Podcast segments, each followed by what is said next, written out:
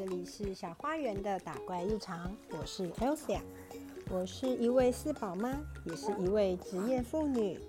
这个频道会分享我在正向教养育儿的真实面相，以及妈妈如何在育儿过程中打怪练功、自我成长。希望能为职业妇女、全职妈妈或是对于教养这个议题有所关注的人带来一些启发与实用的建议。我也会邀请来宾进行对谈，分享每个家庭独有的教养面貌。如果你听到了小孩的声音，这个就是我的日常。节目开始前，欢迎你订阅我的频道，让为了家庭而努力的我们一起闯关打怪吧！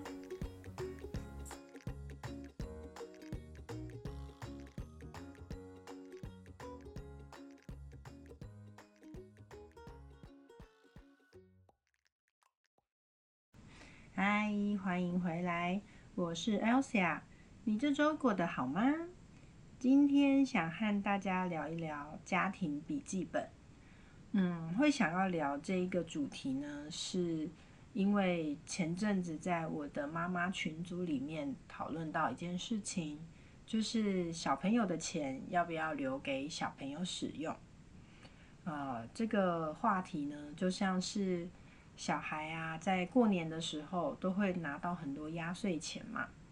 那我自己小的时候呢，压岁钱就是给妈妈的，然后我妈好像也没有跟我说会帮我存起来，就是在我还很小的时候，钱就会给她。然后等到我可能三四年级之后嘛，压岁钱就变成我自己使用了。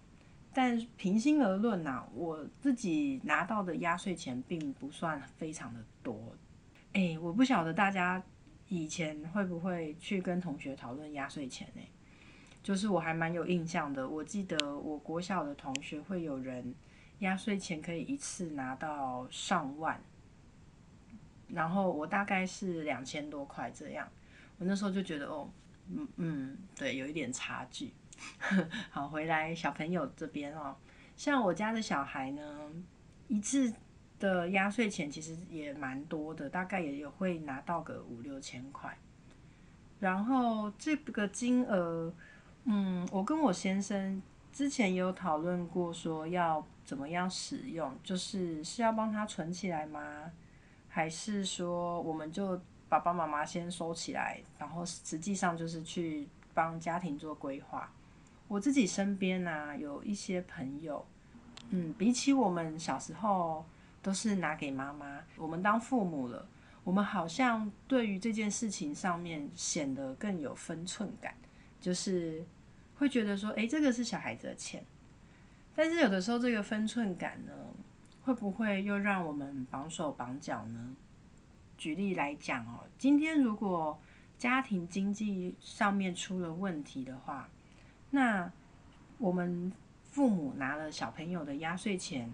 来维持这个家计的部分，我觉得也不算是什么坏事。毕竟孩子也是家庭的一份子。那如果说父母本身都过得很不好了，那让小孩维持在一个很有钱的状态，其实好像也没有什么意义。尤其是小朋友如果又年龄比较小，像是嗯可能学龄前的话。金钱对他们来讲其实意义并不大，所以小朋友的钱哦，到底要怎么样使用？这一点呢，我想每个家庭都会有每个家庭的规划。像我也有朋友是把所有小朋友历年的压岁钱存起来，他觉得这个就是等到小孩也许他二十岁了，呃，大学毕业了，当完兵了，他需要创业或者是有。更多自己想法的时候，可以让他去实践的第一笔基金。那我觉得这样子也是一个不错的做法。那就像我之前讨论到的那一本书，就是《孩子你要比我更有钱》。哦，他会鼓励孩子储蓄嘛，然后就鼓励小孩投资自己。那我在那一集的时候，我也有提到说。嗯，我们就是鼓励我家的老大用他的压岁钱自己去报美术课，那当然一他的钱不可能说让他上一整年的美术课，只是就是他可以出的时候，我们就让他出。我们家的家庭笔记本哦，也是从这个时候开始发挥它的功用。那我家的家庭笔记本呢，其实是在更早之前，就是在小朋友用钱之前呢，就开始使用的。那一开始使用家庭笔记本是为了记录一些家电的使用情形跟购买情形，像是啊房间的冷气是什么时候更新的啊，然后哦洗衣机什么时候洗呀，然后那个滤水器的滤芯是什么时候换的，比较是这种琐碎的事情。那等到小朋友用钱开始进行规划的时候呢？就我们家的家庭笔记本也发挥了另外一种像是账本的功能。像今年我们小朋友因为上小学了，也认识纸钞啊，也认识钱，然后开始会数学了。他自己把压岁钱算好多少钱，然后我们就认真的跟他讨论说，这笔钱呢，嗯，大概七千块吧。也算是蛮对小朋友来讲算是蛮高的金额，那我们可以怎么样使用它？当然，小朋友在钱跟物的那个等价交换的概念上，他不会那么清楚。就是七千多块对他而言，他不太能够理解可以买到多少东西。呃，当然可以用换算，就像是可以买三盒乐高，或者是多少。娃娃类似礼物的，用一个这样子的概念。但是那时候我们就是跟他说了，嗯，他很喜欢美术课，那美术课一节的呃一期的上课费用是五千多块，我们是不是可以把它分开？就是两千多块呢，暂时的先放在妈妈这里，五千多块呢，让你去报你的美术课。然后小朋友当然会过程中他会提出蛮多的问题嘛，就像是说，嗯，那这个钱用了是不是会没有？然后那个两千多块他想要买什么可不可以？然后过程中间就不停的跟他讨论。那加上因为我儿子本身呢，他是一个情绪权威的小孩，就是。他可能今天心情好，他就会跟你说好啊好啊，什么都好。心情不好的时候，就会跟你什么都不好。其实大人也是啦，对，所以这个过讨论的过程，其实我们大概重复了两三天吧，就是先用纸笔记录下来，然后有时候他可能自己又会突然想到，然后又会问一下，然后我就跟他说，对啊，这个钱我会这样子规划，那你觉得呢？好吗？他都觉得说，嗯，可以啊，嗯，我想上美术课，对，那我们后来就决定了这笔钱，我们就分开来使用，然后就请他在我们的家庭笔记本上面签字，代表说，嗯，他是同意这件事情的哦。然后这两千多块也我也就放在我这里，然后等到他有想要买的东西的时候，我们可以拿出来给他使用。蛮有趣的事情是，呃，老二呢看到哥哥做了这件事情，就是他也想要这样子做，但是因为他现在没有上才艺课嘛，所以我们就说好啊，那你的压岁钱你要不要部分拿出来付支付你的学校的费用，或者是，然后他也觉得说，嗯，好像也可以，就老二有时候就是会很想要学哥哥。啊，就把他的钱呢，就一样分成两个部分，大头呢就拿去缴交学校的费用，然后比较少的那部分呢，我们也是就留起来，然后跟小朋友说，好，这个部分就是等到你有想要买东西的时候，爸爸妈妈会拿出来给你用。那如果没有的话也没关系，我们就先放着。然后因为老二还不会写名字嘛，他就 随便画一个图案画押这样子。那我觉得这个过程啊，我会觉得蛮好的，因为一个是我觉得小朋友，我们跟小朋友讲说你要投资自己，你要投资自己，可是实际上，呃，在他们可能比较小。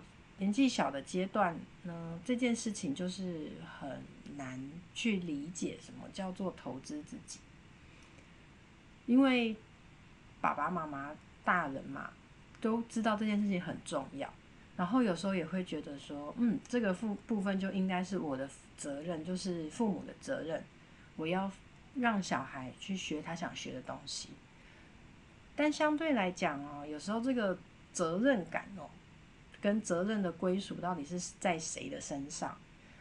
就像我儿子，虽然说他很喜欢上美术课，可是他心情不好的时候，他也是会说：“我不要去上。”然后就是会甩脸色。那这个时候，我就会跟他说：“可是你知道美术课是要提前请假的，因为老师会准备材料。如果你没有提前请假，你……”这你就算这个礼拜没去，你的费用还是会被扣掉，堂数还是会被扣掉。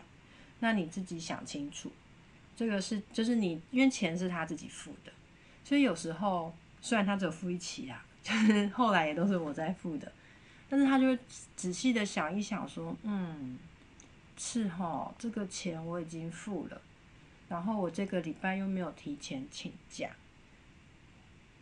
那怎么办？就有时候，也许他在这个前提之下，他稍微思考一下，隔天或者是过一阵子，他就会说：“好，他还是要去，他还是想去。”我觉得这个状态给我一个回馈，就是哎，他好像把上课的责任拉回到自己身上了，就是因为是有付出嘛，有付学费嘛。所以好像不是那么可以甩性子的说，我想去就去啊，我不想去就不去啊，反正也不是我付的钱。他会比较谨慎的去思考说，嗯，我做这个决定是不是对的，或者是我做这个决定到底是不是我真正想要的？那当然，因为每一期在重新报名的时候，我们也都会询问他说。你还有没有想要继续上？不然就是花时间花钱嘛。如果你有别的兴趣，我们也可以考虑调整。哦，但是截至目前为止啊，他对于美术课的兴趣是都还蛮浓厚的。然后也自己说可以上到明年的十二月，不过这我们就看看。因为如果他真的想要提前放弃，或者说想要转换兴趣，我觉得也不错。那他如果想要继续上到超过他说的这个时间，我觉得也蛮好的。对我我不知道为什么他突然下了一个明年十二月的这个期限，蛮有趣的。嗯，然后我们的家庭笔记本呢，其实就是一个很记得拉拉杂杂的东西。以前我还会记每一期的水电费，但是后来。就电子账单，其实用电子账单查也非常的方便。对啊，那我觉得用家庭笔记本这样子去记录跟沟通吧，是一个蛮好的媒介。因为对于大人而言，虽然我们可以用云端的工具，像我自己其实以前也有用过云端的工具去记说家里面的一些东西，可是。不知道为什么，就是用这个云端的工具，有时候就会觉得好像没有什么感情吗？我不会讲，就是常常记一记然后忘记。反而是我们家的家庭笔记本，它的存在呃更有感，因为可能就放在一个你随时可以看得到的地方，然后要翻什么要找什么，就是去那边拿出来翻一翻，你就知道说哦，对对对，去年的这个时候弄过这个东西。或者是说，啊，这台冷气其实已经买十年了，差不多要换了，这样就蛮一目了然的。哦，那不晓得大家在家里有没有也利用笔记本做这种家电呐，或者是金钱的管理呢？如果有的话，也欢迎你让我知道哦。这个礼拜的分享就到这里啦，拜拜。喜欢今天的节目吗？邀请你在 Apple Podcast 和 Spotify 给我五星好评，感谢你的支持。如果你有什么想听的主题，或是对于内容有任何感想，欢迎使用电子信箱让我知道。以上资讯都在节目资讯栏中附有连结。我们下次再见。